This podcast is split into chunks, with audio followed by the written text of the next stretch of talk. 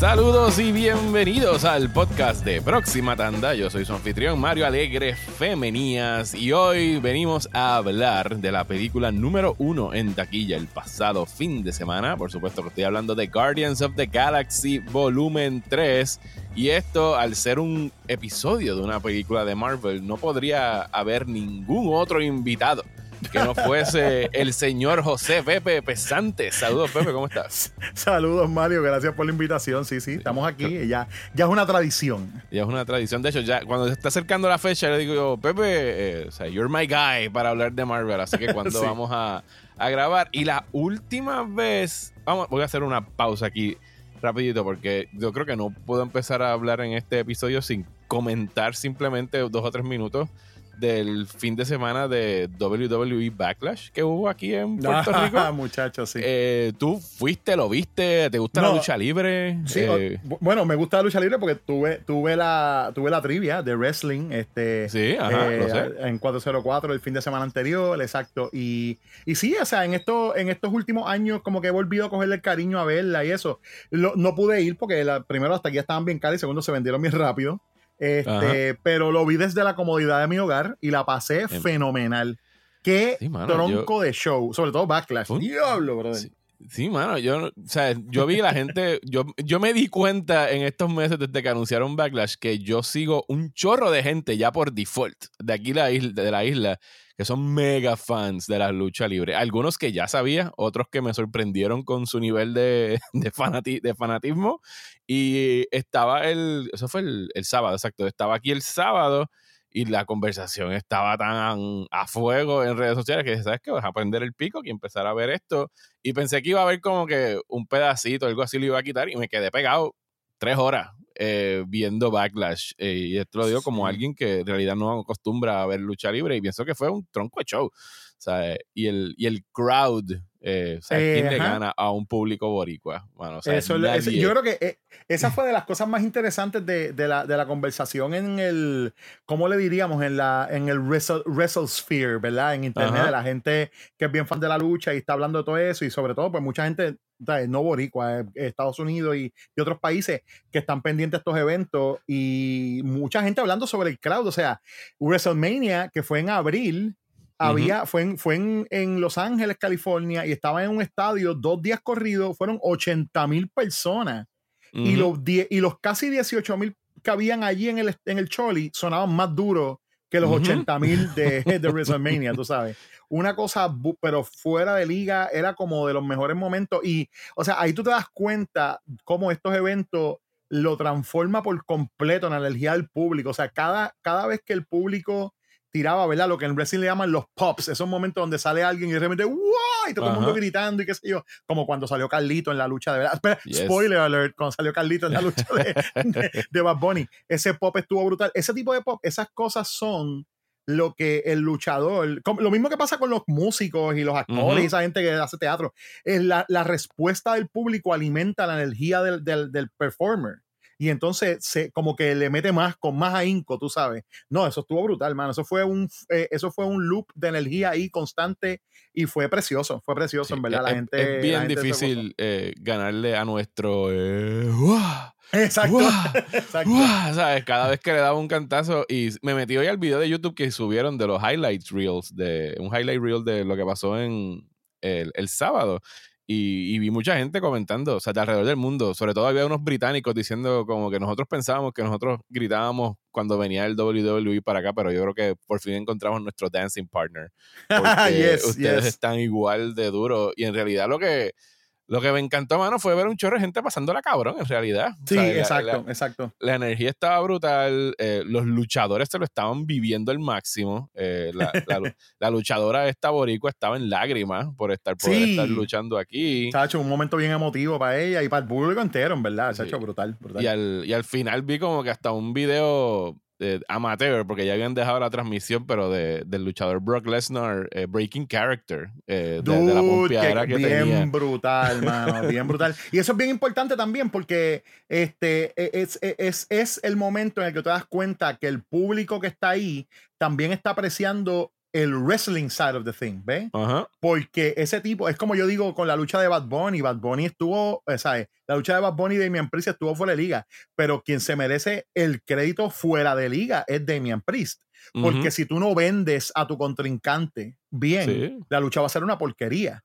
Y él, además de que descoñetó a Bad Bunny, este, tú sabes, lo vendió súper bien. Cada cosa que Bad Bunny le hacía, él la vendía, ¿sabes? Eh, todo, ese, todo ese cuento de lo de la, ¿sabes? Todo, esa, todo, ese storytelling que hacen en la lucha, de lo de la pierna, lo de darle a la pierna y la pierna, eso le quedó fenomenal y él lo vendió pero perfecto, mano. Lo vendió súper, súper bien. Este, mira, voy, a hacer aquí, antes de que nos movamos a hablar de la película, un saludo a un pana mío que se llama Alberto Cruz Valga, Tuco, lo conoce un montón de gente. Este, él puso en Facebook ahí su, él vino, está en Estados Unidos, pero vino para acá a ver la lucha. Y entonces él dijo que los nuevos chants de lucha libre que estaban gritando a la gente, ¿verdad? Esto podemos, esto es uncensored, así que puedo decir, los chants fueron huele bicho. el gordito de una de las luchas, le decían el gordito, unos luchadores, mesa pidiendo que sacaran una mesa para pa, pa, tumbar, para tirar a alguien contra la mesa. Árbitro cabrón, esa fue otra que la gente estaba gritando. Yo soy boricua para que tú lo sepas y esto es lucha. Es porque en, en, inglés hay una que this is awesome, tú sabes, que esa es cuando pasa algo que está bien cabrón. Este, y entonces, pues, acá fue, aquí fue esto, es lucha. esto es lucha. Claro. Eh, no sé cuál haya sido el equivalente de acá de holy shit, holy shit, pero esa, esa también es un chant que también se da mucho en la. Eh, se daba antes mucho en las peleas, definitivo.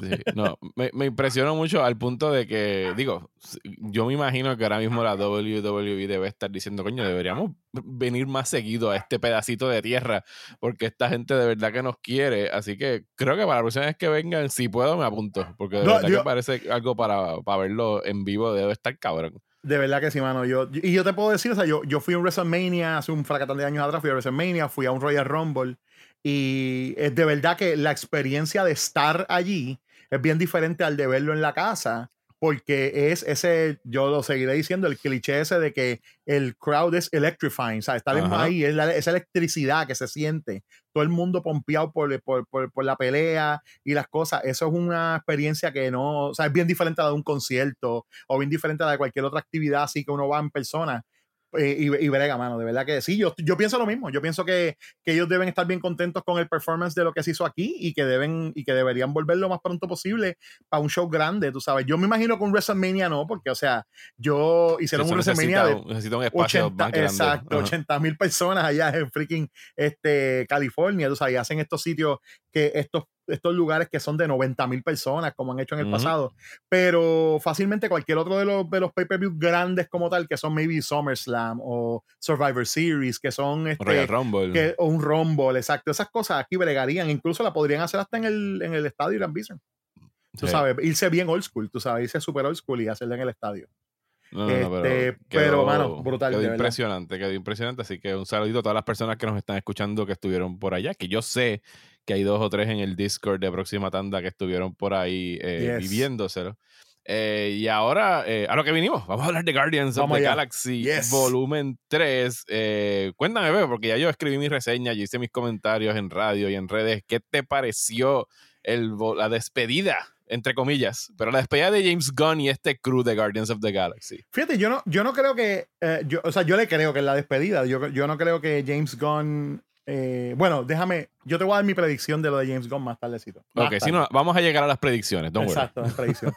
Pero esto definitivamente se sintió como una despedida, bien, y fue, em, fue exactamente el emotional roller coaster que yo pensaba iba a ser, y más, tú sabes me encantó como la película eh, pues eh, subvirtió las expectativas de la gente con la cuestión de es un final y ya se sabía que por ejemplo pues Dave Bautista había dicho que no volvía al papel So Saldaña había dicho que no volvía al papel so ya había unas cosas de como matarán a los personajes se los matarán por fin y el hecho de cómo la película trabaja con eso y, está, y, te, y te engaña y te lleva todo el tiempo como de rayo, esto va a pasar de verdad. James Gunn es un cabrón. Es, un cabrón, es un manipulador de mierda, es un manipulador de mierda, en verdad.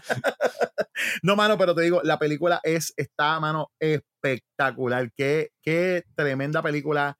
Este, y, fuera, fuera de, ¿verdad? Yo, tú sabes que, y, yo he sido bien, bien, eh, eh, eh, bien público con mi amor eh, a bash love al MCU, aun cuando todo el mundo está odiándolo, especialmente cuando todo el mundo está odiándolo. Yo estoy como, pero, pero, pero a mí me gusta.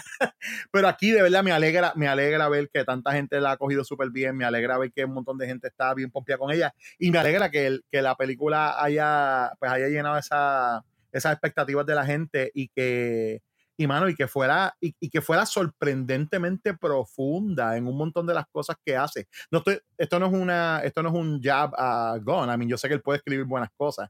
Pero esto de verdad tenía. E, esta era como la película con más corazón, ese freaking cliché de mierda de la película. tiene un montón de corazón, pero, aquí está, chacho, ¿qué, aplica y, más.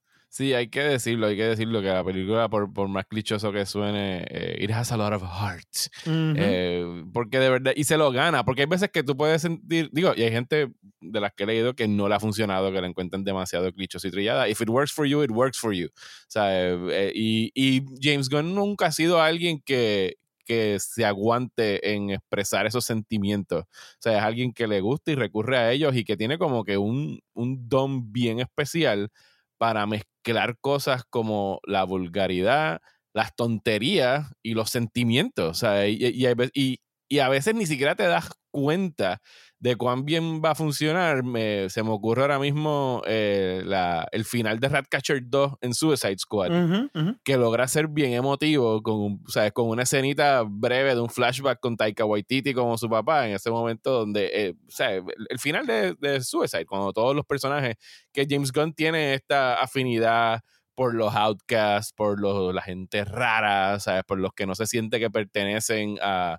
al grupo mayor y como que, o sea, de verdad generar una, un, un unit, un family unit de, de, estos personajes que no se llevan con más nadie, pero se llevan entre ellos. y, y, yo creo que el trabajo que hizo con Guardians a lo largo de tres películas y incluso las, las apariciones que tuvieron en otras, específicamente en Infinity War y Endgame, que, o sea, no sé si la gente lo sabe, pero a pesar de que Endgame e Infinity War tienen sus propios guionistas, James Gunn escribió las partes de los Guardians. O sea, le, e, e, hicieron una concesión porque en realidad es quien único los entiende. O sea, él, los escribió y hubiese sido raro como que no tuviesen su voz en, esa, en esas películas. Se iba a notar. Inmediatamente se iba a notar que había otras personas escribiendo Guardians. Y yo, yo fui a esta película emocionado de que, porque a mí no me encantó la segunda, me gustó, sea, pienso que está ok, pero no me gustó tantísimo como la primera. Y esta tercera, que originalmente, otra cosa que cabe recordar, y a lo mejor, eh, quién sabe cómo hubiese eso cambiado el MCU post Endgame, pero esta se supone que iba a ser la primera o segunda película después de Endgame que iba a salir. Sí, brother, eh, claro que sí. Ustedes recordarán que James Gunn lo votaron brevemente de Marvel y eso pues descojonó toda la, producción. O sea, no pudieron filmarla ni pudieron sacarla cuando iba a salir. Pero dicho eso, pienso que quizás este es el mejor momento que pudo haber salido la película, porque como mencionaste ahorita, pues Marvel ha estado como que en este downswing en estos últimos dos años en términos de recepción de crítica, en términos de, taquilla, ha estado menguando un poquito y que necesitaba como que un palo así de grande como volumen 3, como que para devolverle mm, quizás la confianza a la marca. ¿Qué tú piensas de eso? Eh, completamente de acuerdo, mano. Completamente de acuerdo. Este, eh, precisamente porque, porque sé cómo han sido las reacciones a la fase 4 y muchas de las quejas son bien este, entendibles, a pesar de, a pesar de mi amor por el producto que esta gente está sacando, puedo comprender muchas de las quejas de la gente. Y exacto, yo creo que, que esta vino en, la, en el mejor momento, no solamente para devolverle un poco a la gente la y, y sobre todo después de, de Quantum Mania no solo por el performance de Quantum Mania y por los problemas que haya tenido la, película eh, para un montón de gente, pero pues obviamente también todo el real life drama que hay con el con Jonathan Mayers y esas cosas, como que tener este win fue bien fue lo hizo como que más importante todavía. Entonces, tener esta oportunidad de que están este, trayendo este, esta película que está sobrepasando las expectativas de la gente y, y, agradando a un montón de gente que estaba esperando este tipo de películas, o, por lo menos este tipo de calidad, que definitivamente apunta y nos recuerda a los mejores éxitos de ellos de las primeras tres fases. Sí, tú sabes, Tiene, tiene, ese, tiene ese sabor bien, bien, este, bien peculiar de, de, todo este mundo antes de que pasara Endgame. Este, una cosa que me estuvo bien curiosa cuando mencionaste lo de Infinity War y Endgame, yo no sabía esto y lo, lo aprendí cuando estuve buscando información de la película luego de haber visto Guardians 3, es que la muerte de Gamora básicamente no fue consultada con James Gunn. Ajá. Sí, eh, yo no sabía eso. O sea, y él tuvo que básicamente buscar la manera de, de work esa muerte dentro de la historia de lo que él quería hacer. Pero él no planificaba matar a Gamora. La mataron entonces allá, which, I mean, la decisión está, yo creo que está bien. Los rusos y lo que se hizo en esa película funcionó, tú sabes. Pero, pero entonces, más crédito a Gunn por haber cogido uno de sus personajes más, eh, más importantes para la trama, la, que es la relación con el, con el personaje, con el personaje principal, que sabemos en esta película que el personaje principal no era él, o por lo menos no era uno, no era el principal principal. Este, pero convertir entonces esa relación de Gamora y Peter en, lo que hizo ahora, esta, esta Gamora que es Gamora, pero es otro personaje completamente diferente. En a way, Saldaña tuvo eh, chance de eh, hacer otra cosa. es Gamora antes de los Guardians. Exacto. Exacto. Y, es la Gamora que esta nébula recuerda y reconoce. Es quien único dice, sí, esa es ella, esa es mi hermana. Exacto. Y entonces, pues ese es el tipo de cosas que, yo, que me gusta, porque yo digo, eh, eh, esto es Gone diciendo, ah, tú me tiraste este curveball. Ah, pues mira, mira, cómo, yo te, mira cómo yo te la voy a batir. ¿ves? Él cogió el personaje y lo convirtió en este personaje que está este, precisamente con ese cinismo y esa actitud pre-conocer los Guardians, hasta un poco hasta más exacerbada, ¿verdad? Porque no tiene, no, no tuvo entonces eh, eh, todo el contacto que tuvo la Gamora original con esta gente o con esta, eh, estas experiencias. Y entonces la convierte en un personaje que, que, que, hasta cierto punto es hasta proxy del público en un sentido, porque yo, yo, yo estaba viendo la película y estaba viendo la película, y amiga me dice, eh, ¿Cómo esta gente, like, how do they get things done? Ellos están peleando todo el tiempo y yo, ese es el punto. Ajá, el punto es que les salen. Es que les salen las cosas, exacto. Pero era como que, how, do they get anything done? Y, y tú ves, a mí esa parte me encantó de las mil cosas que me gustaron de la película, pero Gamora siempre en el fondo, reaccionando, rolling her eyes, o como que esta cosa de como, ¿qué, qué, qué, qué, qué, de, ¿Qué demencia es esta que ustedes tienen todo el tiempo? para mí, el,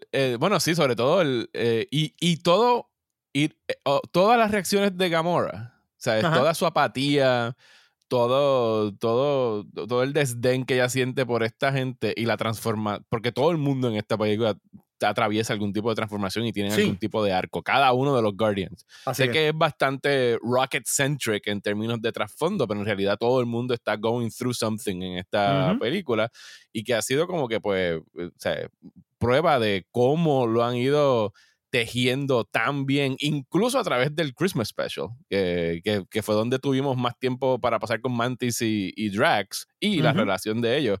Pero que Gamora, ¿sabes? Crédito a Zoe Saldaña hay varios momentos, pero recuerdo ahora mismo uno que es cuando, y estamos, vamos, vamos a entrar a la trama ya mismo, no se preocupen, pero hay, como estás hablando de eso ahora, hay uno cuando logran eh, salvar a Rocket, o sea, eso de Saldaña está en el eh, de fondo y se le sale una sonrisita con los ojos aguados. Sí, se, le ve que tiene, lo, tiene lagrimitas en los ojos que se está aguantando.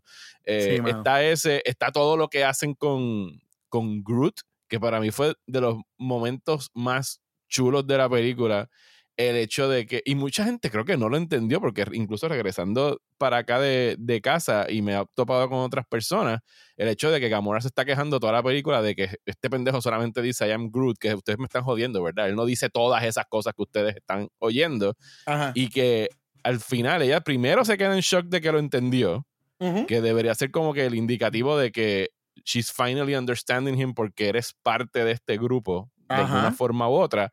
Y al final, cuando Groot dice I love you guys, no es que Groot dijo I love you guys y se escuchó I love you guys, es que nosotros, el público, después de tres películas, entendimos a Groot. Porque James Gunn nos está dejando ser parte de los Guardians of the Galaxy. Mira, Mario, yo fui uno de los que salí del cine y no lo entendí totalmente en el momento así. Y, pues cuando, llegué, y, cuando llegué a casa, cuando llegué a casa lo pensé y yo dije, ¿será esto? O sea, como que yo estaba como, ¿será esto? Como que de repente dije, wait. Y de repente al otro día que ve la película, me conecto al internet y veo que a Gon se lo preguntaron y él lo dijo. Y yo Loco, empiezo a llorar como un estúpido otra vez por la película.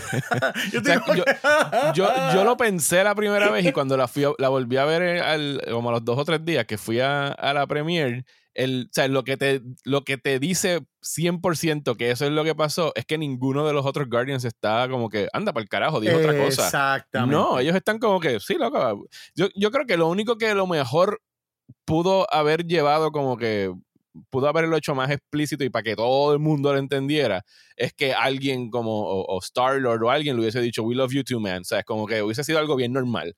O sea, es que, que no, como no hubo, eh, como es la última frase que se dice en, ese, en esa escena y después cortan por otro lado, pues it doesn't land so obviously, pero queda chulísimo el hecho de que nosotros estamos entendiendo a Groot.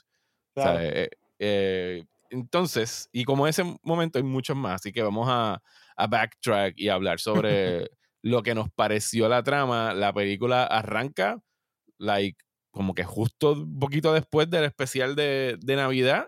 Esto, y, y, me, mucha gente me preguntó, mira, ¿qué tengo que ver para repasar de Marvel? Y le dije, ¿sabes qué? No tienes que ver nada. O sea, si, ya viste las películas de Guardians y sabes que Gamora murió en, en Endgame, o sea, you're done. O sea, no tienes que hacer asignaciones, no tienes que ver series de televisión. Esto es very self-contained. Eh, y el hecho de que hay todas estas cosas alrededor del villano que también es nuevo, no tienes que hacer tarea. Entonces arrancamos con lo que yo pensé que quizás hubiese sido como que el único sticking point con los fans hardcore de los cómics, que es la llegada de Adam Warlock.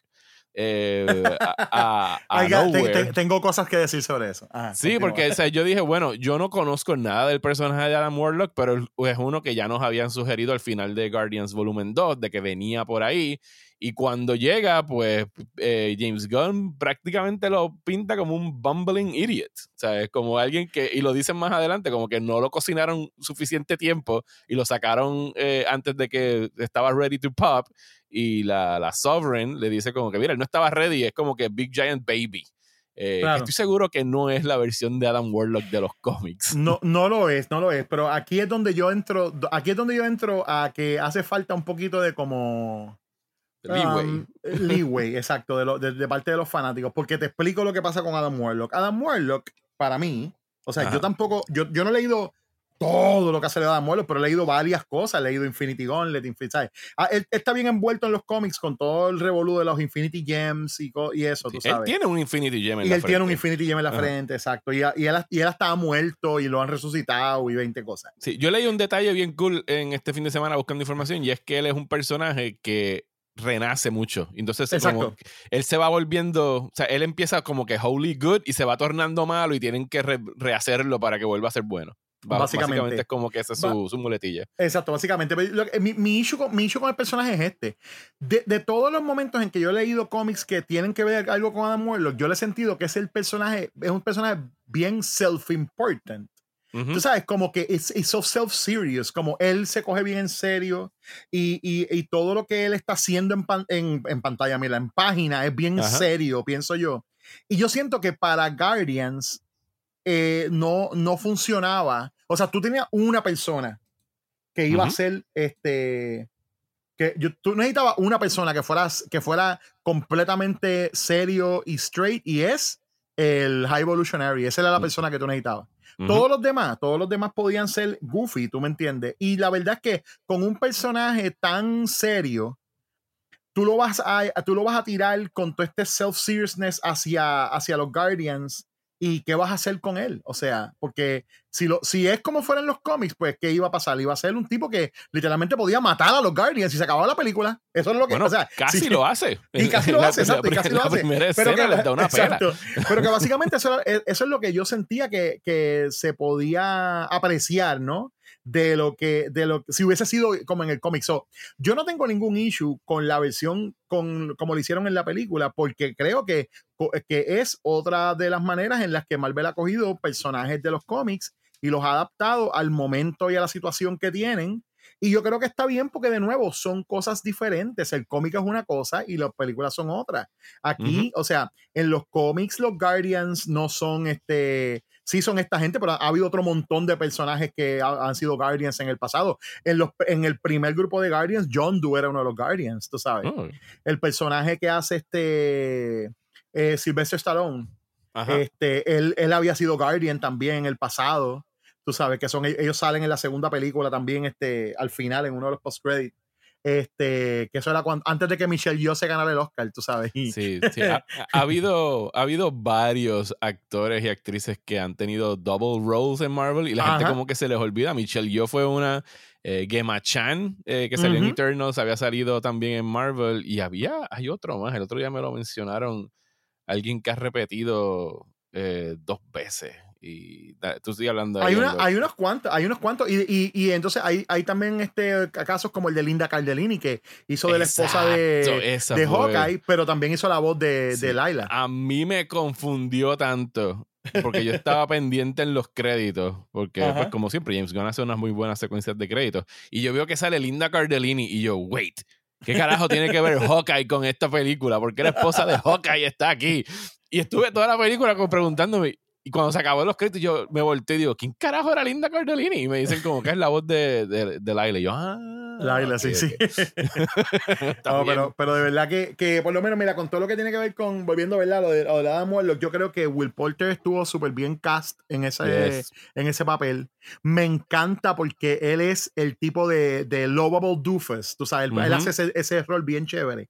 Y, y, y, por ejemplo, ¿verdad? Adelantándonos un poquito a la trama, pero en el momento en el que, en el que Aisha le dice, como que están interrogando al Robert y le dice, dile que, ¿sabes? Tell him we, show him women's, women business. business. Y él termina, ¿sabes?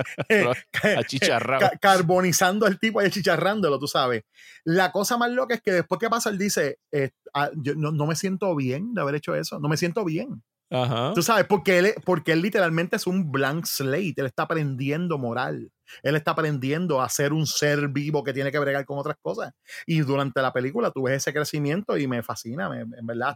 Hasta, eso me encantó. Y tiene su momento al final de como cuando, cuando le dicen como que everybody deserves a second chance. Yes, yes. Y, él, y él en ese momento está escogiendo qué es lo que él quiere ser. Ya no está siguiendo las órdenes de, de, su mamá. A mí el, el, primer indicador de para dónde íbamos con, con Warlock, después de que hace su, de que llega a, a Nowhere, es cuando le tiran la flecha y, su reacción, Who threw that? Exacto. Who threw that at me?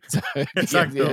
Y, está el hermano James Gunn ahí cagado. Pero que cuando lo vi dije, oh no, esto va a ser otro issue como el, de, el del el del Mandarin en Iron Man 3 de que la gente se va a encojonar porque ese no es el Adam Warlock. Pero fíjate, no he visto quejas mayores sobre Adam en, en los círculos en los círculos donde yo pululo sí hay quejas, pero pero I don't give a shit en verdad. O sea esa gente que están esa, esas son la gente que son súper megapuristas que todo tiene que ser exacto como que pues esas son la gente que se pone a por qué le llamaron Infinity Stones y no Infinity Gems porque en el cómic dice que y yo mira tipo cállate cállate en verdad. Bájale bájale. Vale, vale.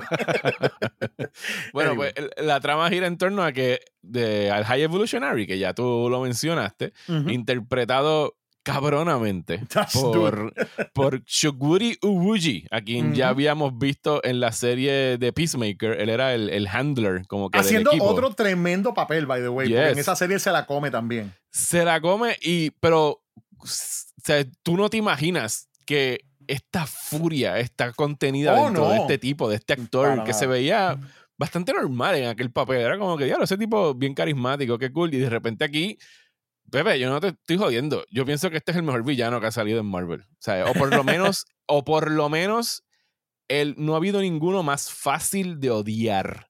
¿Sabes? Pero con actual contempt. Porque, ¿sabes? El, Loki tiene su carisma y es como que pues un travieso y es un cabrón. Y tú, tú tripeas con Loki. Y Loki lo mismo tira para un lado que para el otro. Eh, personajes como, eh, Dios mío, ¿cómo se llama el de Michael B. Jordan en Wakanda? Eh, se me olvidó el nombre del personaje, pero ese personaje. Warmonger. el personaje de. No. El personaje, no, no.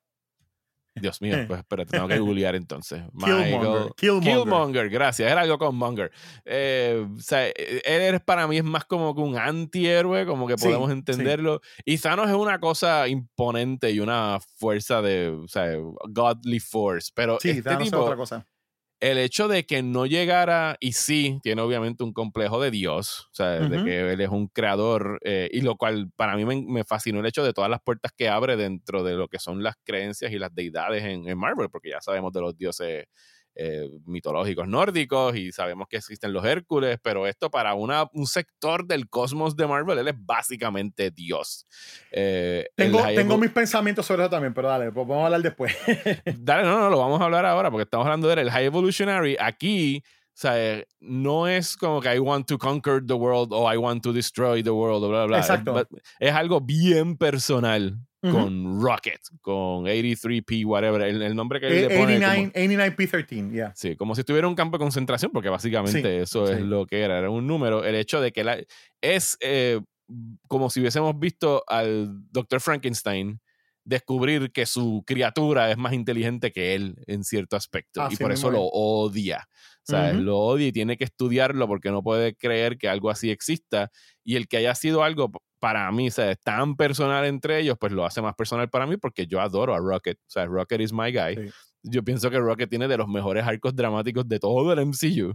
de verdad que sí, mano. De verdad que sí. Y el hecho de que se hubiesen metido con él y que del arranque es como que, ok, vamos a poner a Rocket en peligro, he might die. Pues a mí me tuvo en estrés desde, desde que empezó. porque James Gunn es un cabrón, como dijimos ahorita. Sí, sí.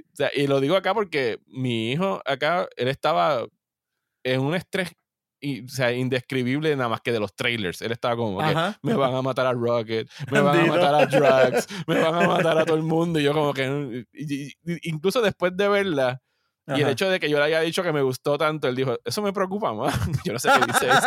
Yo no sé qué dice eso de mí. Y yo no sé qué dice eso de mí como, como papá y como cinéfilo y de mis gustos. Y yo, pues obviamente no le dije nada, pero la fui a ver con él a la premiere. Y yo creo que ese muchacho tiene que haber arrancado como que los cup holders de, de, las butacas. Y al final, cuando se acabó, yo me volteé y yo le dije como que, ¿estás bien? ¿Todo el mundo bien? Y él, ¿sabes? Fue como que un... Ese muchacho soltó... Yo creo que él envejeció como tres años en, viendo esa película. Así que ahora tiene 18 en vez de 15. Porque, pero, qué bueno que se la vivió. Porque le encantan los Guardians. O sea, los Guardians es como que su equipo. Y, posiblemente es que como cuando salió la primera, que él, tenía ya como siete años, fue cuando empezó a meterse bien duro en Marvel. O sea que es básicamente su, su, crew, su crew de, porque los Guardians llevan ya 10 años en, en el MCU, pero, pero sí, la trama gira en torno al Rocket. Tenemos que salvar a Rocket y pues ahí tenemos que hacer diferentes paradas alrededor del, del espacio para conseguir este código que necesitamos para, para quitar este kill switch que tiene Rocket que no dejan que, que los salven. ¿Qué te pareció todo? Ajá, mete eh, mano. Ok, son varias cosas. Mira, primero, me, eh, hablando sobre la calidad del villano, como tú mencionaste, eh, me, me, me, encantó y a la vez va perfectamente bien con el tipo de villano que James Gunn ha estado presentando en pantalla para Marvel específicamente. Porque si considera, Ronan era un religious zealot que era un tipo que estaba, él pensaba que tenía la verdad cogida por los cuernos y él iba a hacer las cosas como él decía, porque así era como tenía que ser, ¿ves? Eh, Igo era un tipo que pensaba que tenía la verdad cogida por los cuernos y que las cosas las iba a hacer como él decía, porque él quería que el mundo fue, que el resto del universo fuera como él. Y también era, un dios. y también era un dios, exacto. Y también era un dios. Y High Evolutionary, exactamente lo mismo. y no estoy diciendo. Y son, fathers también. Y, exacto, eh, Ronan no, pero en, Guardians recordemos que es donde más tiempo se le dio a, Thanos al principio. en realidad ahí teníamos otra relación tóxica, paterno-filial. O sea, Thanos, eh, Ego y ahora el High Evolutionary con Rocket. Además de que la película, la película de Guardians tiene todo el mundo siempre habla de las líneas de Thanos en Infinity War y en Endgame. O sea, todos estos quotable lines de Thanos. Pero a mí me encanta en la de Guardians cuando él le dice a Ronan como que que en una le dice como que como que estate quieto tipo o sea como que le dice como que cálmate boy le dice tú, este, si tú no aceptas él es una parte que un intercambio que tienen que le dice como si no hace las cosas bien. Él dice I will bathe the starways with your blood esos son el tipo de líneas que make a villain, ¿tú me entiendes? Those are type of lines que tú dices, diantre, este tipo es un, este tipo es un menace de verdad, tú sabes. Y porque la convicción con la que él dice, yo voy a bañar las estrellas con tu sangre, wow, tú sabes, es una cosa impresionante. Pero volviendo al punto del villano, ¿sabes? Eh, eh, el, la, yo creo que lo brillante que ha hecho James Gunn con sus villanos es que los, eh, a pesar de, por ejemplo, Thanos es un tipo que, ¿verdad? Podemos discutir toda la cuestión de Thanos was right y qué sé yo, y, si está, y está bien jodido, porque les honest, está bien jodido. Este, y, y, toda, y todos los otros como villanos sympathetic que Marvel ha hecho, que tú dices como que pues yo puedo entender por qué el Vulture era el Vulture, porque pues tú sabes, este cabrón de Tony Stark, exacto. O, todos, o todos los villanos que son creados por Tony Stark en las otras películas. Tú sabes, sin embargo. Que, eran buenos antagonistas, porque tenían que tú, que tú los puedes entender. Dices, bueno, yo también estaría encabronado y podría exacto, entender. Podría entender el turn de esa pero persona. El punto, Pero el punto de los villanos de Gunn es que los pone a hacer acciones que son completamente irredeemable. En, a Ronan, cuando te presentan a Ronan la primera vez, él mata a un tipo con el martillo ese que él tiene, pero la escena es súper cruda. O sea, lo que, lo que le falta enseñarte es el martillo dándole en la cabeza como tal. Pero Gon la corta justo cuando el martillo está ahí en la frente del tipo. Con el, martillo, con el martillo ese gigante, tú sabes, que de por sí te empieza con este tipo ruthless, tú sabes, este tipo va a matar a quien sea que se le pare en medio para él, para él conseguir lo que él quiere hacer, tú sabes. Él llega allá y descoñeta a Drax, tú sabes en, eh, en, Nowhere. Él hace un montón de cosas que tú dices, que tú le coges ganas al tipo, ¿no? Entonces, Igo, pues tú estás, ah, sí, el papá de, el papá de, de, de Peter y qué sé yo, qué sé cuánto, y de repente cuando te enteras, este tipo mató a todos sus hijos. A todos los hijos que, que, que, se, que mandó a secuestrar. O sea, que, que dejó desperdigados por ahí, después los mandó a secuestrar para traerlos a de él y darse cuenta que no tenían la capacidad este, de celestial que tenía Peter, tú sabes. Él los mató y están todos los huesos de ellos enterrados en esa, en esa cueva allí en el planeta. Es una locura. El tipo es un, eh, genocida. Tú sabes, y literalmente lo que quiere es, borrar los planetas y convertirlos todos a su imagen y semejanza. es una locura. Y a, mí me gusta y respeto mucho el hecho de que para James Gunn un villano es un villano. Exactamente. Yo, yo, detesto y pienso que ya es como que de, de, los clichés más que, que, más detesto es el, el villano redimible. o sea, el tipo que. El Anakin Skywalker. O sea, Anakin Skywalker hizo, ayudó en un genocidio, mató niños con sus propias manos o con un lightsaber, pero los mató. Eh, y al final, pues, está bien. 30 años después, Anakin salva a su hijo y se redime en ese momento en el lado de la fuerza. Pero villanos como Kylo Ren, ¿sabes? Que no había ninguna razón para tú cambiar su destino. O sea, hay gente que es mala y ya. o sea, existen, los vemos todos los días en el mundo. O sea, y para James Gunn, o sea, el High Evolutionary es un tipo. O sea, hay momentos de, de este actor de Wuji, o sea, gritando a Rocket con tanta furia que, que se le ve saliva saliendo de la boca, de la rabia que tiene, de lo mucho que lo odia. Y entonces no solo lo odia, se burla de él y de su oh, existencia. o sea, en todo momento lo está aplastando. O sea, yo, y ahorita estabas hablando de que James Gunn se va a hardcore. Yo creo que nadie se ha vido tan hardcore en Marvel no, no, como James Gunn en esta película. Y se habló el año pasado cuando eh, Doctor Strange, que tú y yo le hablamos, y a lo mejor es que estamos tan acostumbrados a Sam Raimi y al horror que para nosotros pareció medio tame, como que eso es Sam Raimi un martes por la mañana antes del café. Exactamente. eso, no, es, eso no es right, Sam Raimi bringing it on, pero aquí... O sea, hubo par de escenas que yo, cuando la vi la primera vez, yo dije, anda por carajo, esto va a traumatizar a niños y niñas en algún momento. O sea, la, escena donde empiezan a salir las criaturas, la, la, foca y el conejito y, y Laila, o sea, a mí me acordó a los, a los juguetes de, de Andy en, en, Toy Story, los juguetes mutilados que vivían al lado en la casa del, del vecino este que destruía juguetes.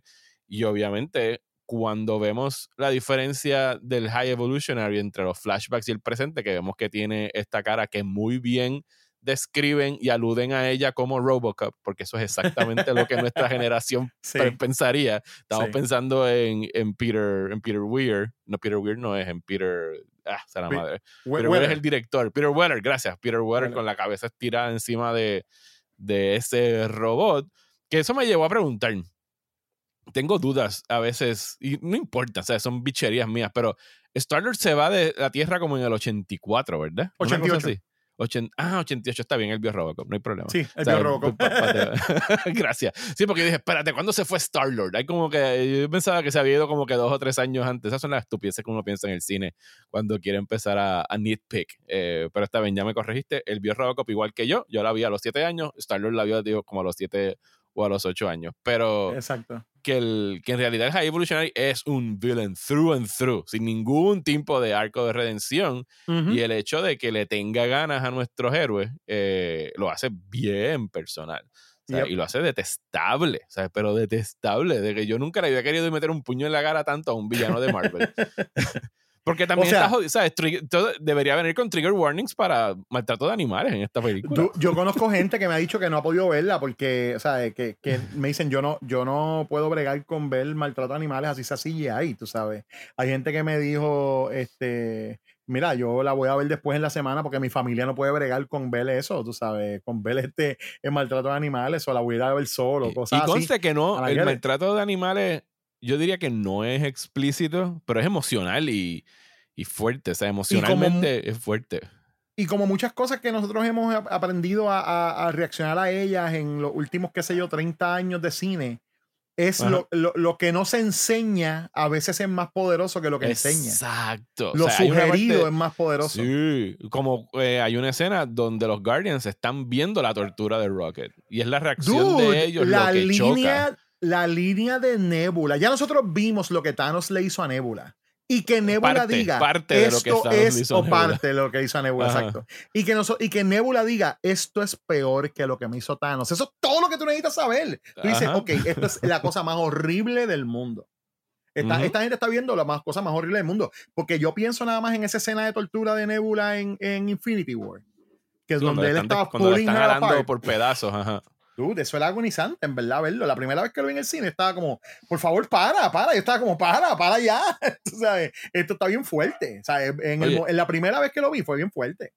Ahora que estás hablando de, de, Nebula, vamos a aprovechar y hablar de ella y de la actuación de Karen Gillian, porque todo el mundo ha tenido momentos para brillar en, en, esta película, pero el arco de ella, de lo que conocimos en. Ella sale por primera vez en, en la primera Guardians, exacto, en volumen 1 es cuando se introduce hasta ahora y todo lo que ha pasado ella al punto de que, o sea, e, yo, creo que es la que más defiende aférreamente a los Guardians y a lo que es su Family Unit, más que todos los demás. O sea, es como que ella encontró su pedacito de, de amor o de cariño o de sentirse en paz en el universo.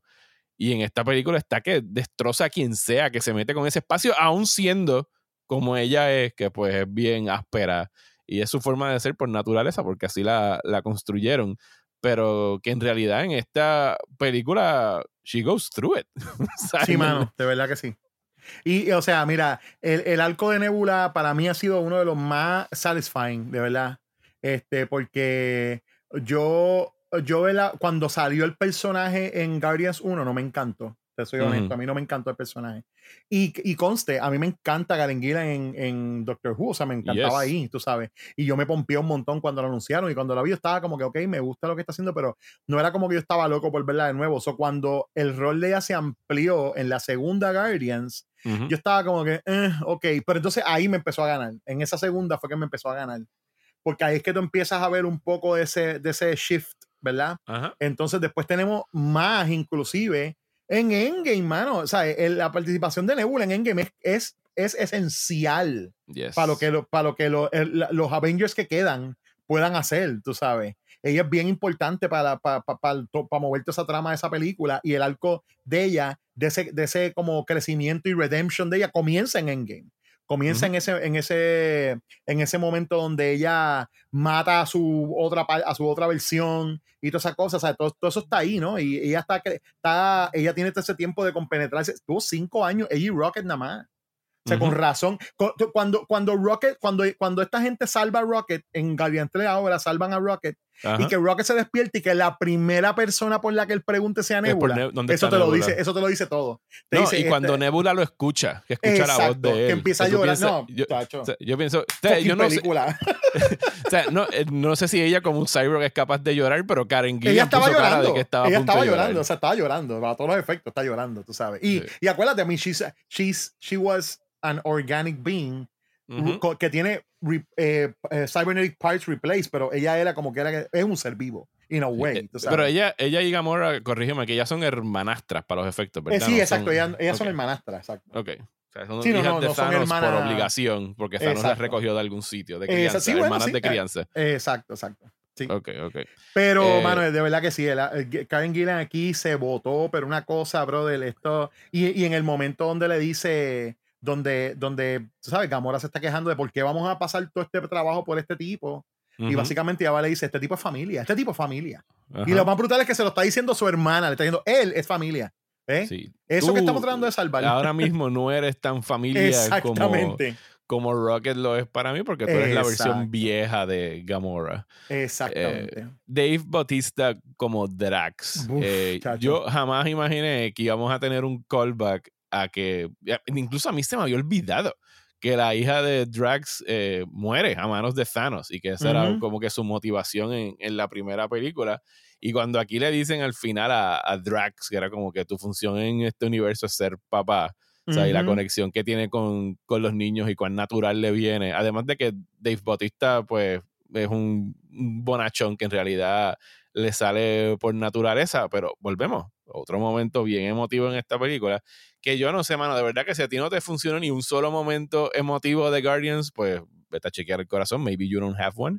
Sí, de eh, verdad que sí, estoy de acuerdo. porque, porque funcionan en diferentes niveles, son como que los bien obvios y podrías decir como que trillados y manipuladores y otros que son bien sutiles es, como este de, de, Drax, que es el que le toca como que tener la comunicación al final con, con, los chamaquitos que están a bordo de esta nave. Otro momento horrorífico, donde abren la puerta y es, ah, este cabrón no solamente está experimentando con animales, también está torturando niños. y Vamos a odiar a este infeliz un poquito más en los cinco minutos que le quedan de, pantalla. Pero la relación de él con, con Mantis, que fue lo que, o sea, la vimos en realidad desarrollarse bien en ese especial de Navidad que quedó genial con, Kevin Bacon, que tenemos el, el shout out al final en la última escena con el periódico eh, de... Ah, sí. Te cuenta que, están hablando de, Kevin eh, Bacon. Alien Abduction. Pero la misma eh, Mantes, ¿sabes? Actriz, eh, Pom Clementif, tiene también sus momentos aquí. Todo el mundo está es que eso luchando es lo por mantener su familia. Yo no te puedo decir de un actor de los, ¿sabes? De, de, de, de todos los Guardians, yo no puedo decirte de un actor que yo haya visto que haya dicho, ah, they have assets, o sea, como que ah, esta persona se notaba que no quería estar ahí, como dicen. Entonces, no está entre todo el mundo ni Chris Pratt, que le han caído mucho los chinches en los últimos años. Yo pienso que Chris Pratt se votó en esta película. Chris Pratt se votó. Ah, por más que yo lo odie a él como persona, personalmente, sí, sabes, no, yo lo odio. Yo no lo conozco, yo no lo odio, pero pues tú sabes. Pero tenemos issues con él. Tenemos, en, tengo en lo personal. Exacto, tengo issues con él. Y lo que se este, pero, de él. pero tengo que decir, no solamente, y verdad, no tiene, hablando de todo, no tiene, no, no solamente esto, pero a mí, a mí me tripió el trabajo que hizo en Super Mario también, mano. En la voz de Super Mario. sí, después, que, después, que, muchos fastidiaron con todo, exacto, con lo de la voz. En verdad, la voz de él estuvo súper bien. y, y, esa fue una película que yo me disfruté un montón también, la de Super Mario estuvo fun, de verdad. Y tiene un momento, o sea, un chorro de momentos buenos en esta película. Para mí, como que el más que funcionó fue cuando se tiene que despedir de Gamora al final. que, que, eso de Saldaña le dice, We must have been fun. Y él, como que tiene. Y no se están mirando cuando hablan. Eh, y en realidad es un momento que dices, ¿sabes qué? Nosotros no vimos tanto de Gamora y Star-Lord como que románticamente como que para recordarlo y que esto funcionara, pero los actores lo venden tan cabrón en ese momento que tú piensas que tú de verdad viste toda una película romántica de los Guardians solamente de ellos dos en una playa. o sea, un romantic comedy de Gamora, que yo lo hubiese visto, de Gamora y Star-Lord. Claro que, En un weekend eh, getaway. Eh, en algún punto de la galaxia. Pero sí, bueno, hay momentos bien cool. Eh, no hemos hablado casi de la acción, pero Dios mío, el one, el, entre comillas, el one shot de los Guardians kicking ass en ese pasillo. Jesus fucking Christ. Eh, yo, no, yo no me disfrutaba un one, exacto, un quote unquote one shot así desde Avengers, desde la primera Avengers. Desde la, primera. La, que está, sí, el que hizo Joss Whedon, que era a través de la ciudad todo el mundo luciéndose. Exactamente. Qué cosa más emociona, emocionante. Yo decía, a ver, este, este es el tipo de cosas que yo digo, ah, como, como un fan de los cómics, estos son splash pages come to life, tú sabes. Y es como, son como 20 ah, splash pages come to oh life. Oh my God, dude, me dan vida. Eso era como un fold out. Eso era como un poster. Yo imagino un cómic y tú seguías sacando las páginas así para, para el lado, ¿sabes? Un fold out ahí eterno, ver todo el pasillo de ellos peleando. Pero qué precioso ver cada uno como que en su salsa, haciendo su, tú sabes, lo mejor que podían hacer como guerreros, tú sabes. Wow, mano, de verdad, precioso. Y la segunda vez que la ves hasta le sacan más cosas, porque yo me di cuenta la segunda vez que, que, Peter le mete uno de esos el, electrocute eh, mierdas esas que le pone, se lo pone en el culo a alguien. Sí, que, se, que se ve en el fondo y cuando los electrocuta el tipo se está agarrando las nalgas o sea, mientras está electrocutado. Obviamente tenemos el, el, el, momento de que tenía que pasar de Rocket en el hombro de, en el hombro de Groot. Claro, de Groot, exacto. Disparando las navajas de Drags, eh, Groot destruyendo gente con las ramas. Tenemos, no habíamos visto a Kaiju Groot. Yo sé que no, no bro, fue ser anterior, pero cuando, cuando dicen Nebula, go kaiju, o sea, go full kaiju. Dude, eh, eh, Nebula le dice eso y I lost it. Entonces lo más, lo más que me mata es que Groot es todo madera. Y él busca la manera de crear con la madera una lengua. ¿Tú viste eso? Para sacar la lengua y Para sacar la lengua y asustar a la gente. Y yo, vete para el carajo. Este, verdad, mano, genial, genial, de verdad que es genial, genial. Este, y, y, y te digo, eh, no, no, solamente eso, pero digamos, hay otros momentos de acción también que no son necesariamente eh, tan, obviamente ser la escena como más larga, ¿verdad? Eh, pero, pero hay momentos que son súper emocionantes como ver a fucking Nowhere llegando al lado de la nave del High Evolutionary. Y, eso estuvo súper emocionante también. Toda la parte de la, tensión donde está este eh, Cosmo este, aguantando, la perra está aguantando las naves con la telepatía. Con la pura concentración. pura concentración. Y, está que Mantis la ayuda. y que Mantis la ayuda. Que está ahí desfalleciendo ella y Mantis va y le dice, tú eres fuerte, tú eres fuerte, you can do O sea, oh, mano, de verdad. Esa e, es, es la parte de las cosas que a mí me encanta de Guardians, que es cómo esta gente se complementa. Es teamwork. exacto. Es fucking teamwork. Es teamwork de verdad. Es teamwork de y verdad. es teamwork de verdad. Y por eso yo creo que para mí yo me gustan tantísimo más que, que, los mismos Avengers, porque los Avengers siempre había como que esta ruptura entre Team, Team Captain America y Team Iron Man, que sí, como que hacían las pases y como tenían que kick ass, they would kick ass, pero como que no había, no sentías amor en ese grupo. Porque los no, Guardians, los Guardians, no había amor en realidad, hasta después. Los, Guardians se, o sea, they really care for each other. O sea, ellos no están ahí. Y está bien, porque la tensión de los, de los Avengers, in, in, a way, esa tensión es la que define a los Avengers. Eh. a pesar, es un imperfect match. Exacto. a pesar de sus imperfecciones, como, o sea, de, como, de que no se llevan y de que tienen todos estos roces, como quiera que sea en el momento de Kikaz, ellos se van a juntar y van a Kikaz. Y esta gente, in a way, es lo mismo, solo que estas imperfecciones son unas cosas, unos flaws bien personales, solo que ya ellos están en un lugar donde ellos aman a la gente con la que están. para mí, los Guardians es la relación fraternal de todo yo puedo hablar mierda de ti, pero Dios le libre a alguien a hablar mierda de mi hermano. Exactamente. yo, me puedo, yo me puedo meter contigo, pero quien se atreva a meterse contigo se va a joder.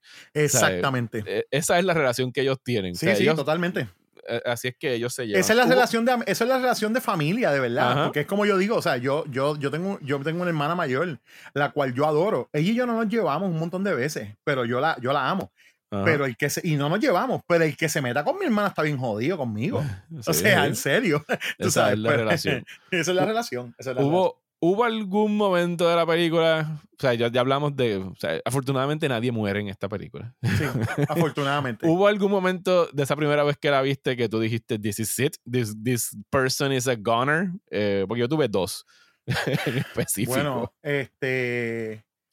No, no, sé por qué, pero no lo, lo, pensé de lo pensé de Drax cuando, cuando están en, en, el, en, el, en la estación esta de laboratorio whatever ese de, de del High, Evolutionary, ajá. Este, pero por la cuestión de cómo estaba como tenía expectativa de que ese personaje en específico pues dejara de estar por la cuestión de que del contrato, influenciado sí, que por lo del contrato y qué sé yo qué, pues yo dije pues maybe muere. Este y, y, honestamente, en un momento sí dije, Rocket no va a sobrevivir esto. O sea, yo dije, pues, esta gente está haciendo todo esto y lo salvan y todo. Entonces, al final, cuando él dice, no, yo tengo que como quiera entrar allí y salvar, yo dije, Y yo estoy pensando, cabrón, te acaban de salvar la vida. pero después eh pensé, pero es que ¿qué va a hacer él? él? él? no puede hacer otra cosa que no sea esto yo, sé exactamente el momento de, yo dije, Rocket se jodió, that's it. Es cuando le entrega el com a Nebula. Exactamente. Que, Nebula le dice, give me your com. Y yo dije, oh no, está incomunicado, fuck. y, entonces, y va y está en la jaula mirando a los raccoons. Y está tanto tiempo mirando a la jaula de los raccoons. Y yo dije, ya mismo de atrás de él se ve la silueta del High Evolutionary. Y aquí es que muere este cabrón. Y yo voy a encabronar. Pero, pero no, o sea, tiene su kick-ass moment cuando las, las botas que nos enseñaron al principio de la película. sí. O sea, es que él cae Check, Chekhov's boots. Chekhov's boots. Chekhov's boots. the name's Rocket. Rocket Raccoon. Y para mí, esa línea, para mí, esa línea está allá con Avengers Assemble. Para mí, eh, a nivel de la emoción que me dio escucharlo en el cine, a él reconocerse, decir, The name's Rocket, Rocket Raccoon, ¿sabes? Porque lo que le faltaba, dicho Raccoon, porque estuvo peleando todo el tiempo que no era un Raccoon. Lo que, lo que está ahí, ¿sabes? Que cuando, la, cuando la gente habla y dice que tú no tienes que hablar malo, sino que la inflexión lo dice todo. Era que él estaba diciendo Rocket Raccoon y después venía Motherfucker. ¿Tú me entiendes? ese, era, ese, era, el ímpetu de esa, de esa línea. Fue como que, canto de cabrón, yo soy Rocket Raccoon, tú sabes, mamabicho. Tira para y, el, y, el crecimiento que ha tenido el personaje que decide no matar al High Evolution. because he's a freaking Guardians of the Galaxy. y a la verdad, eso, eso es lo que le ha enseñado Peter. Peter. O sea, esa es la cosa que está bien cabrona de esta serie de películas, de esta trilogía. El de la mejor trilogía que esta gente ha hecho, porque let's be honest, esta es la mejor, punto. Todos estos personajes, todo este crecimiento es orgánico y está presentado en pantalla. Nada de estas cosas están hechas este, en cuentos adicionales que tú tienes que imaginarte o que tienes que estar buscando cosas. O sea, la única cosa, la única cosa que sale en el, en el especial de Navidad que si tú quieres estar como que meridianamente claro sobre todo lo de la película es el momento en el que Mantis le dice a Peter que son hermanos, porque ella también es hija de Igo, y el hecho de que ellos tienen nowhere, eso es todo lo que tú necesitas ver del especial, porque todo lo demás no, no afecta. Tú sabes. Y todo lo demás está puesto ahí. Y eso y es bien bueno, porque entonces tú puedes ver estas películas, tú te las puedes saborear de nuevo completa, las tres corridas. Eventualmente cuando salga en, en, en, digital o esté en streaming o lo que sea, lo haré. Me sentaré a verlas las tres porque es que eh, they, work. O sea, a, a, diferencia de otro montón de las cosas que ha hecho Marvel, y funcionan solitas. Como una trilogía. funcionan solitas. O sea, salvo de tener que saber qué pasó con Gamora entre el 2 y el 3. funcionan por sí solas. Y me, de verdad que respeté mucho porque, ¿sabes? Hay, hay veces, sobre todo con estos finales, entre comillas, que lo que tú esperas es que pues dos o tres personas van a morir, ya sea porque tú sabes, como tú bien dijiste, lo de los contratos que se están acabando o que ya la gente dijo que no regresa, pero muchas veces esas muertes se sienten cheap, se sienten baratas, se sienten como que forzadas por el mero hecho de generar drama, drama forzado. Eh, y no es que James Gunn no se aproveche de eso, porque lo hace con, con Star-Lord. O sea, cuando dijo, ok, ya anda para el carajo, van a matar a Star-Lord. Y es como que no, no, es un character moment para que Adam Warlock tenga algo que hacer al final de, de la película. Eh, pero que en realidad me gustó el que encontró finales satisfactorios para todos ellos sin tener que matarlos. Exactamente. y, yo creo que ahí es que tú das cuenta del cariño que él siente por estos personajes que sabes que yo no tengo que matar a nadie. I love them. O sea, yo no tengo por qué decidir que el final, que la muerte es el único final que es satisfactorio que estos personajes pueden tener. O sea, es porque, es, porque es un cambio, o sea, es el cambio más eh, eh, ¿cómo, ¿cómo, podría decirlo? Como más cercano a lo que es la vida real. O sea, sí, es verdad que la, definitivamente la muerte es el final final para todo el mundo.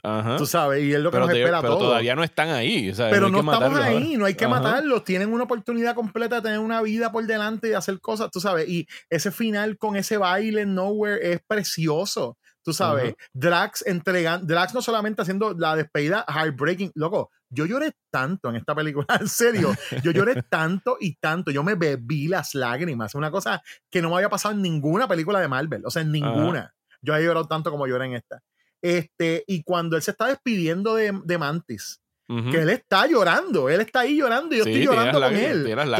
y de repente como que está ahí y ellos están bailando y de repente como que shake that off y decir como que, ok, sí, ella se va, pero mira, ¿sabes qué? Estoy aquí con los nenes, estoy aquí con esta gente. Y la puedo volver a ver en algún momento, o sea, no es una... Exactamente. No, es un goodbye forever, es como que nos vemos después. Exacto, it's not a goodbye, it's a see you later. Exactamente, es un see you later. Y, todos estos personajes que aquí entonces podemos entrar en el momento de especular y las predicciones que dijimos al principio de qué es lo que va a suceder, porque pues lo que queda, ¿sabes? Peter regresa a la Tierra a, encontrarse con su abuelo, Gamora se va con los Ravagers, Mantis se va como que en una spiritual journey de encontrarse ella misma y hacer lo que ella quiera con sus tres super squids, que también estuvieron geniales. Sí, y, y, Drax se queda con Nebula en, en Nowhere, en Nowhere para reconstruir la ciudad y eh, y Groot se, queda, Groot se queda con los Guardians y con Rocket, que es el nuevo captain. Eh, y que tenemos un nuevo equipo. Que si yo fuera a especular cuál es el futuro de esto, primero que, ¿sabes? Voy a partir de la premisa de que yo no sé quién se atrevería a tocar estos personajes sin James Gunn. Eh, pero pensar, ah, pues me quito el sombrero al que se vaya a atrever a tratar de hacerlo, sobre todo después de lo, lo, lo bien finalizado que creyeron, pero y no estoy hablando como que, pues que, ah, ¿sabes? En, cuando venga el próximo event en Kang Dynasty o lo que sea, salga Peter y salga Rocket y peleen y tengan sus cambios. Estoy hablando de un full blown storyline con estos personajes. Eh, yo pienso que la mejor vía quizás para los nuevos Guardians es una serie de televisión. Yo vería una serie de televisión feliz. Yo vería este una serie también. De este equipo de los Guardians y que fuera una serie de ellos episódicas resolviendo problemas en la galaxia. O sea, no necesito Una, una, mayor conexión. Sí, si, hay un grupo, si hay un grupo que necesita un procedural, es ellos. Eh, sí, es como un que procedural tipo policía, de, detective. así, mándalas a coger misiones por ahí que sean divertidas, que sean como que de verdad un, un A-Team, The A-Team, el B-Team, se puede llamar el B-Team. Exactamente, o sea, cuando los necesitas, ¿a quién vas a llamar? Totalmente. de verdad que, de verdad que sí. los Guardians. Eh, nos prometen al final que Peter Quill va a regresar porque pues asumimos que Chris Pratt, porque Chris Pratt extendió su contrato. Aparentemente. Eh, así que me imagino que la próxima vez que veremos a Peter será posiblemente ahí en, en, la, en la Avengers, en el Big Event. Yo no, yo no, o sea, yo no dudo que vayamos a ver a toda un montón de gente. O sea, obviamente esta gente está aiming a que Secret War sea más grande que Endgame. So, esta gente va a traer a todo el mundo y su madre. Este, however, aquí en el, en el speculation zone, ¿verdad? Yo creo que lo que bregaría con Peter es eh, aguantar la historia de Peter y tirarlo a lo que hicieron en los cómics, que es lo de Old Man Star Lord. Okay, de la misma manera que hicieron Old Man Logan. Sí, pues hay, una, hay un storyline que es en un futuro donde, donde Doom este, está ruling the earth y todo es un wasteland. Y entonces eso se llama Wastelanders. Y hay algunos personajes que han sobrevivido una edad mayor, y entre ellos está Star-Lord, está Black Widow. Obviamente Black Widow ya está muerta, so tendrían que usar otro personaje, pero pueden usar a Yelena, por ejemplo. Este, y son estos personajes que ya están de mayor edad. retirados. Y, retirados, exacto. Pero están haciendo cosas en esta, en esta tierra posapocalíptica que quien está mandando todo es Doctor Doom. Tú sabes. eso tendríamos que aguantarlo hasta post Secret Wars. Claro, claro, hasta post Secret maybe. Pero, pero pienso que, está, que estaría interesante, aunque en realidad, con todas las posibilidades del multiverse y el time travel y cosas, you could do it también como una serie. Tú sabes, lo de Star podría ser una serie, como una miniserie de estas. Hay que ver, porque como Disney, ha dicho ahora, bajo el regreso de Bob Iger, que se van a aguantar más en lo que van a estar produciendo. Ellos pueden decir eso, pero. Claro, y lo que tenemos en, en el menú para los próximos eh, tres años es.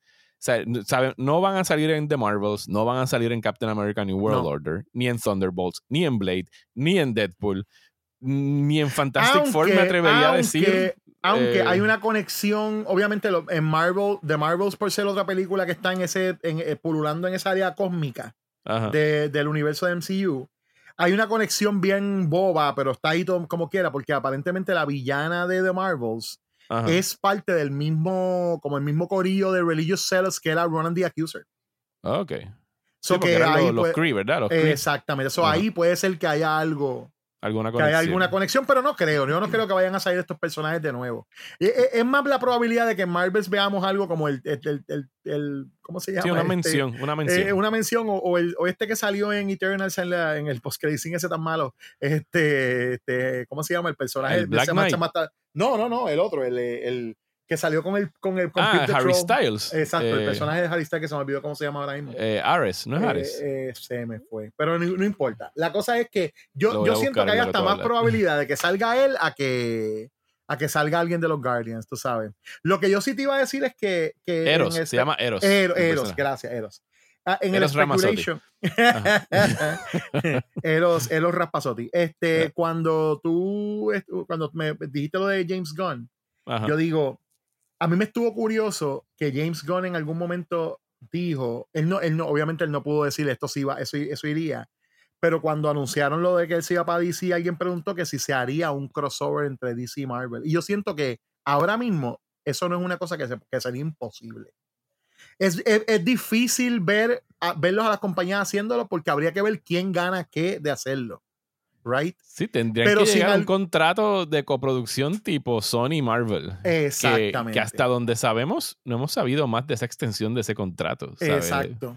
Exacto. Pero, pero, pero, tú sabes, mi, mi fanboy heart quiere especular y decir, that would be amazing, en verdad. Hacer un crossover. O sea, ya una vez este, tengo, este tipo tenga su DC Cinematic Universe establecido y, ¿verdad? Con la calidad que esperamos que él pueda, él y Peter Safran puedan, ¿verdad? Ejercer ahí ese quality control eh, en lo que están haciendo y como, y como tú mismo dijiste y especulé yo también, o sea, es ver esta Guardians me ahora me da así esperanzas para ver lo que él va a hacer con Superman. yo sí estoy súper confiado después de ver Guardians. Si, si, él me trae a Superman, esa misma emoción, no, la misma, pero el mismo nivel de emoción nivel, claro, claro. que me dio Volumen 3, que no me dio en lo más mínimo los Dark Days de Superman con aquella otra persona desde el los, últimos 10 años. que, es lo que, es lo que yo espero de un Superman, alguien que de verdad me, me, me conmueva y me haga como, como, lo, que, lo, que me hacía Captain America que en Marvel, que era como que el old school Boy Scout superhero Exactamente, del Silver Age. Yo después de ver este dije, ¿sabes qué? James Gunn, eh, o sea, me estoy plenamente y cegadamente confiado en que you're gonna nail it. Eh, así que sí, y yo mira, pienso que va a ser un buen trabajo. y yo veo que, y yo, y yo pienso que un crossover, ¿verdad? Entre DC y Marvel no tiene que ser un crossover tipo, ah, tú sabes, Marvel versus DC de los 90, que fueron, tú sabes, el, el, universo. sí pasó, ¿verdad? Ese crossover ocurrió. Sí, no solamente ocurrió. Ellos hicieron, eh, hay una miniserie de cómics más, hicieron una, una, una serie completa, una, una, ¿cómo se llama? Una, una tirada de unos que se llamaban Amalgam Comics, que era que mezclaban, era como tipo mashup de superhéroes, porque los universos se mezclaron, entonces tenía algunos héroes que eran con elementos de los de DC junto con los de Marvel. So eran eh, eh, versiones nuevas de los superhéroes, una cosa bien. O sea, que tú estás diciendo eso ahora y mi, mi cabeza no el cerebro mío no me da para concebir lo que sería la versión cinematográfica de un crossover de DC Marvel. O sea, lo, más, lo, más, que llegue a pensar, bueno, esto sería como que el Who Framed Roger Rabbit de superhero movies, donde todas e, las compañías de animación se permiten, ¿sabes? Como que compartir un, una sola película por una hora y media. Claro, ese, es el peligro, ese es el peligro, ¿no? En definitivo. Pero pienso, lo que, lo, que, lo que estaba pensando es que dentro de la historia entera de los crossovers entre, entre Marvel y DC, han habido crossovers que no envuelven al universo entero. Tú sabes, han habido crossovers entre Batman y Spider-Man o, o, Superman y Spider-Man, por ejemplo. este, que, que, que, fácilmente puedo ver eh, por ejemplo, pues a un, a un, a un Batman que establezca, ¿verdad? Porque ahora mismo no sabemos quién va a ser el Batman del DC, del, del DCU nuevo. Del nuevo DC. we don't know, o sea, no sabemos qué, qué, es lo que va a pasar ahí. Y si una vez lo establezcan y cogen una persona que sea lo suficientemente joven para que esté un tiempo en ese rol y lo que sea, tú sabes, no, no estaría, no, no está fuera del realm of possibility de verlo mezclado en algo con Daredevil, por ejemplo tú sabes, o con, con el mismo Spider-Man, ¿tú me entiendes? Como esos street level heroes, que, que, un crossover no tiene que ser una cosa este, cataclísmica, eh, que, el, universo esté, no tiene exacto, no tiene que ser endgame otra vez, exactamente, pero que se podría hacer algo así y yo creo que funcionaría, pero obviamente pues hay, que, hay demasiadas consideraciones de contratos y odiendas ahí envueltas de chavos que eso sería una pesadilla. Hay mucho, mucho dick measuring. Eh, claro, pero que pienso que si hay una persona, si hay una persona que ya al haber trabajado en el otro campo, el y entonces está allá, e, ese, ese liaison, exacto, facilita las cosas de alguna manera, pues yo creo que definitivamente Gon sería el guy que lo podría dirigir, for sure. For sure. Y, de, y de ver, verlo de nuevo en algo de Marvel, también he pensado que por suficiente dinero y una buena historia, maybe he would do it. La, la gente, yo no pienso que él se haya ido por siempre de Marvel, o sea, yo no pienso que es una cosa de que, I mean, he's still a director. Y yo sé que él tiene el trabajo con DC y probablemente tiene contrato de exclusividad o lo que sea que le hagan firmar. Es freaking CEO de la compañía ahora. Tú sabes. Pero que yo no lo, yo no veo lejos. O sea, yo no, yo no veo imposible que vengan y digan, mira, este. Ah, salga, salga a lo mejor de él incluso. Mira, sabes que de repente tengo una, una nueva historia que quiero contar y no tiene que ser una película, pero puede ser un especial para Disney Plus, ¿tú me entiendes? O algo como, como el Christmas Special, pero con algo de los Guardians nuevo o algo así, and he would be he would be there. Ahora, él dice que ya contó todo lo que iba a contar, y yo le creo. Yo le creo porque él ha sido bien, ¿sabes? bien straightforward con toda su comunicación. Él ha sido bien profesional, incluso después de la botada y el regreso a Marvel. Totalmente, totalmente. ha sido todo un caballero y un profesional y no ha, no, no ha sido eh, petty. O sea, no, exacto. Y como que en la alfombra roja y todo, y como que de verdad parece que se va. O sea, a lo mejor, o sea, sí se puede ir como que con un poquito de, de, de guille, de que mira, me fui a una high note y ahora me voy a dirigir un estudio de producción allá eh, en la competencia y que sí es una, o sea, para Marvel debe ser como que puñeta, perdimos un gran talento en, esta, en esta transacción, pero sí hay que ver hacia dónde se encamina. Yo lo que digo con DC siempre es porque ¿sabes? Marvel con Disney, Marvel podrá tener sus altas y sus bajas en términos de, taquilla. Esta película hizo 114 millones este fin de semana, que suena como un montón, which it is, pero ya están haciendo comparaciones de que, bueno, el año pasado Doctor Strange hizo 170 millones, ¿sabes? Como que están empezando a hablar otra vez de, de, la merma en la popularidad de Marvel, que puede haber un comeback en cualquier momento. Pero yo de verdad eh, pienso que James Gunn, ahí donde tú lo, lo posicionas, eh, sí, me estás convenciendo con que pudiese haber un crossover. La diferencia es que Disney está bastante estable en términos de como compañía. Y Warner Brothers es un arroz con culo siempre, es bien volátil. Así que, o sea, ahora mismo están todos estos contratos y estas cosas que van a hacer y qué sé yo.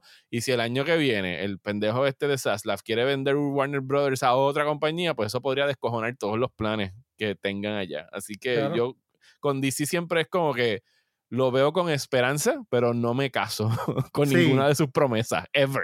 porque No, no confío, porque es demasiado. O sea, esa compañía la han vendido como siete veces en los últimos, estoy exagerando, pero como en los últimos 20, 25 años, o sea, se la han pasado por todos lados. O sea que, y, y, cada vez que la venden pasa algo y las cosas se caen o el que llega quiere hacer otra cosa. Así que no, o sea, a long term yo le puedo creer a Marvel sus planes. A DC es como que, ok, I'll, I'll wait and see. La cosa más loca es, que, eh, nosotros llegamos a este punto después de que Marvel era la compañía unreliable. O sea, eh, la, historia, la historia de la compañía de cómics era que Marvel era la compañía que hacía las películas malas. Marvel era la de película, la, gente que hizo Daredevil, tú sabes, que hizo las de Fantastic Four que están, eh, tú sabes, que tuvieron un montón de, de, missteps en el cine y en televisión y en otro montón de cosas y que nada daba pie con bola y que nada arrancaba y que tuvieron, se tardaron un montón en llegar al punto donde la gente dijera, ah, ok, una película de Marvel es buena desde que, ¿cuándo fue eso? En Iron Man, de Iron Man en adelante, tú sabes. Pero eh, todo lo que había salido pre, pre el MCU. Bueno, las Spider-Man, Spider-Man y X-Men. Las Spider-Man, las Spider-Man y X-Men, pero que, que son. Que, que no las cagaban. Empieza la gente como que, ah, viste, ahí vino Marvel a cagarla con eh, Exacto. Entonces, si, había una compañía, si, hubo una compañía que vendieron mil veces, también fue Marvel Comics. Yo leí la historia de Marvel Comics, eso, esa compañía, eso tuvo mil dueños. Eso ha tenido, esa gente, tú sabes y, y como, como bien famoso, estuvieron al borde de la quiebre. Lo que hicieron fue que vendieron los derechos. Por eso es que Spider-Man está con Sony y Hulk está con Universal todavía. Tú sabes, y un montón de cosas. Que, yo, yo, creo que están como que en perpetuidad, una cosa así con. Hay un revolú ahí. Yo no sé qué va a pasar con Hulk, en verdad. Porque ahora mismo estoy viendo, estaba viendo la lista de las películas del 2024 y lo que viene después es. En mayo viene Captain American New World Order, que uno, hay un rumor de que le van a cambiar el nombre, que eso me está como raro este, de que no se vaya a llamar New World Order. Y dos, loco, el cast de esa película es casi toda una película de Hulk. tienes otra vez a Liv Tyler, tienes al líder, tienes, o sea, es como, ¿qué estás, ¿qué estás haciendo? Esto una, se supone que es una película de Captain America, pero tiene que ver, yo entiendo que tiene que ver con el Super Soldier Serum y ahí lo, en la película lo han atado con el experimento que estaba haciendo Banner, pero a la vez es como que se siente como una película de Hulk in all but name, tú sabes, por, por lo menos el cast que hay hasta ahora. Sabes, eso, no sé qué va a pasar ahí. no sabemos qué va a Este, pasar con Blade, que ya sabemos que se volvió a atrasar por la guerra de los guionistas, por la guerra, No, por sí, la guerra, eh, por la huelga de bueno. los guionistas. Es una guerra. O sea, tienen que dar la sí. batalla. Eh, sí que, y en realidad no sabemos, o sea, es- dentro de todo esto está el Jonathan Majors of it all. Eso no se ha todavía eh, resuelto en corte. Se podrían venir más acusaciones. Eh, Marvel está apostando a Kang, que es al final del día, ¿sabes qué? Recast. Recast and No, move no, along. Y, Y, y de hecho, eh, eh, en todo caso, la, el único saving grace que tiene Marvel en ese sentido es que estás trabajando, pues, ya, intro, ya introduciste toda la, todo el concepto de los- del multiverse y de los variants. y puede venir una variante y Puede- ya se acabó. Puedes ver otra variante y para afuera, tú sabes. Y entonces, este, eh, hay, hay rumores, hay rumores de que ellos están, como quien dice, como ya están, ya están cuadrando el recasting y que sencillamente lo que están es esperando a ver qué va a pasar con lo del caso de él como tal. Que se, está, que se verá pronto, ¿no? Yo, yo asumo que si de verdad ocurre lo que dijeron, que es que más eh, víctimas iban a sumar a la acusación, yo creo que that's it. Yo pienso que ahí es que Sí. Marvel va a decir como que, ok, pues ya, nos vemos, porque ya, ¿sabes? Lo, dro- eh, lo dropearon su compañía de relaciones públicas, su agente, ¿sabes? Como que hay mucha gente que está jumping ship y pues yo pienso Sí, no que pinta bien, no pinta bien. no pinta bien. Pero pinta nada, eso bien. se resolverá en su momento y si tiene que pasar, pues pasará. Y yo soy pro recasting. O sea, yo esas cosas de que más nadie puede ser Luke Skywalker, yo no me la trago. O sea, no. O sea, pueden, o sea, si ha habido 400 Batman y 500 James Bond, pueden haber dos Luke Skywalker. Ah, O sí, totalmente. Si quisieran contar más historias de Luke Skywalker sin tener que estar recurriendo a fucking AI. no y- cuente con, no, no cuente con mi taquilla, pero sure, seguro. ya yo no quiero ver más a Luz Skywalker, yo, pero los que lo quieran ver allá. Ah, no, no, yo estoy de acuerdo. Yo estoy de acuerdo. Yo estoy diciendo el que quiera, de- o sea, esa, Claro. esa, esa actitud que tomó Lucasfilm de que no, ya no vamos a hacer casting de papeles viejos más nunca. Y es como que, pero, why? ¿Por qué? Ajá, Ajá. ¿Sabes? ¿Por qué, por qué estos personajes son sacrosantos? ¿Sabes? Pueden interpretar. Sea, puñeta, ¿cuántos Romeo y Julietas no ha habido en siglos? Sea, ¿por qué Exacto. Luke Skywalker está por encima de todos ellos? ¿Por qué la princesa Leia? No, Claro. sea, fucking recast them y ya si quisieras, si quisieras Si contar quisiera, una buena exacto. historia, una buena historia, no solamente para que me des cambios tecatos en series de televisión, sino que si vas a recast it, pues haz, algo useful with it, es lo que estoy diciendo. Qué cosa más loca que podemos hablar de, do- de dos, e- dos emociones tan diferentes, pero están bajo el mismo parent company. Exactamente, sí. Que- Sí, o sea, yo- ahí- yo- cada vez que yo hablo de Star Wars, en verdad, a mí me duele el corazón, loco, me duele Sí, el alma. A mí me Porque frustra. yo me quité, yo me quité y no, y, y de verdad, te Pero digo, tuviste ah, Andor, ¿verdad?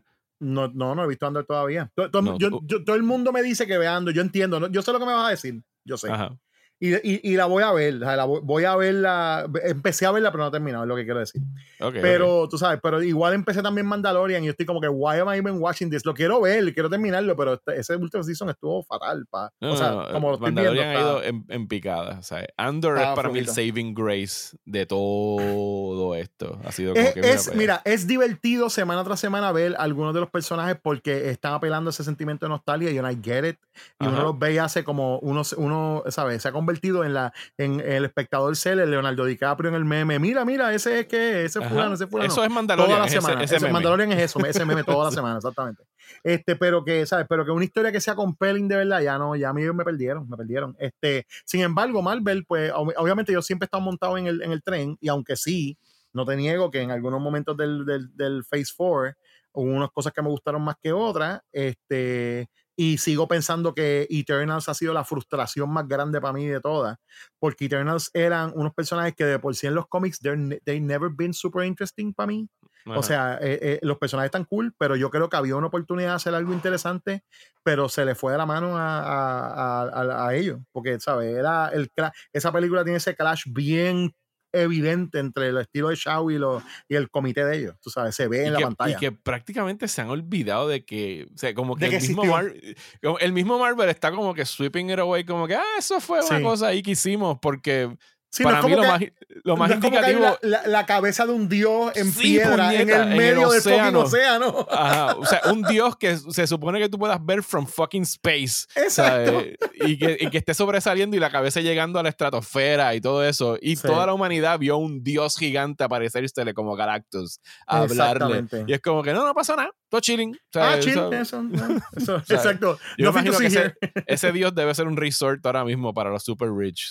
Fácilmente. Tiene que haber un hotel. Fácilmente, fácilmente. Tiene que haber un White Lotus creado en la cabeza de, eso. Bueno, Exactamente. te voy a dejar ir porque. Ajá, no, no, no, no, vamos, a, vamos a terminar, pero te, te, voy a decir que el, todavía estoy a pesar de todas las cosas que hizo Rocket por, ¿verdad? por, por darle justicia a sus, a sus, a sus amigos, yo me voy a hacer a mandar, a mandar a hacer una camisa que diga justicia para Tiffs. Para el, el, el, Walrus, el Tiffs. Ah, My God, que mucho lloré con ese fucking Walrus, brother, en verdad. y es tan triste esa historia. Y yo estaba, y cuando lo mataron, dude, yo estaba como que yo quiero justicia para Tiffs. No puedo, no puedo. Justicia para Tiffs ahora. Anyway, ya eso es lo que quería decir. Dale, dale. Yo te compro. Cuando esté la t-shirt lista, me dices y yo también ando por ahí con ella. Pepe, como siempre, gracias por darte la vuelta por acá. Eh, aprovecha ahí y dile a la gente what's coming up. ¿Cuál es la próxima trivia? Es ahora finales de mayo. sábado 27 de mayo vamos a tener la trivia de Lord of the Rings versus Game of Thrones. Así que uh. fanáticos de Lord of the Rings, fanáticos de Game of Thrones, fanáticos de la fantasía, fanáticos de sencillamente ir a ver, ir a ver gente eh, poner contenido estaciones correctas para después cambiarlas y equivocarse y enfogonarse. Vayan, está bien divertido. A las trivias. ¿De este, cuántos son los equipos? ¿De cinco? De seis, de hasta seis personas. ¿De seis? Sí, hasta seis personas. Yo creo que me voy a apuntar para esa. Porque apúntate, apúntate, porque en verdad que. Tengo unos panas que fueron a la de lucha libre y me dijeron, de, digo, de todos me lo habías dicho, pero dijeron, la próxima es Lord of the Rings y, Game of Thrones y, y, nosotros somos bastante versados en esa. Ah, pues, Así que yo creo que vamos a hacer un equipo de seis. Te esperamos allí y te, te, digo, 27 de mayo en 404 del pueblo de Caguas, que está en la facilidad de el Centro Criollo de Ciencia y Tecnología, mejor conocido como C3 Tech. Estaremos allí arrancando a las 6, así que lleguen a las 5 para poder ir inscribiendo los teams. Y también adelanto que el 24 de junio eh, también tenemos trivia y esa va a ser de Pop Culture de los 80. Así que esa está para los viejitos, para los viejitos. Gracias, Pepe. Gracias. está bien, no me ofendo. oye, para los viejitos, pero también está para, para la gente que vio Stranger Things y se juqueó con los 80, tú sabes, también.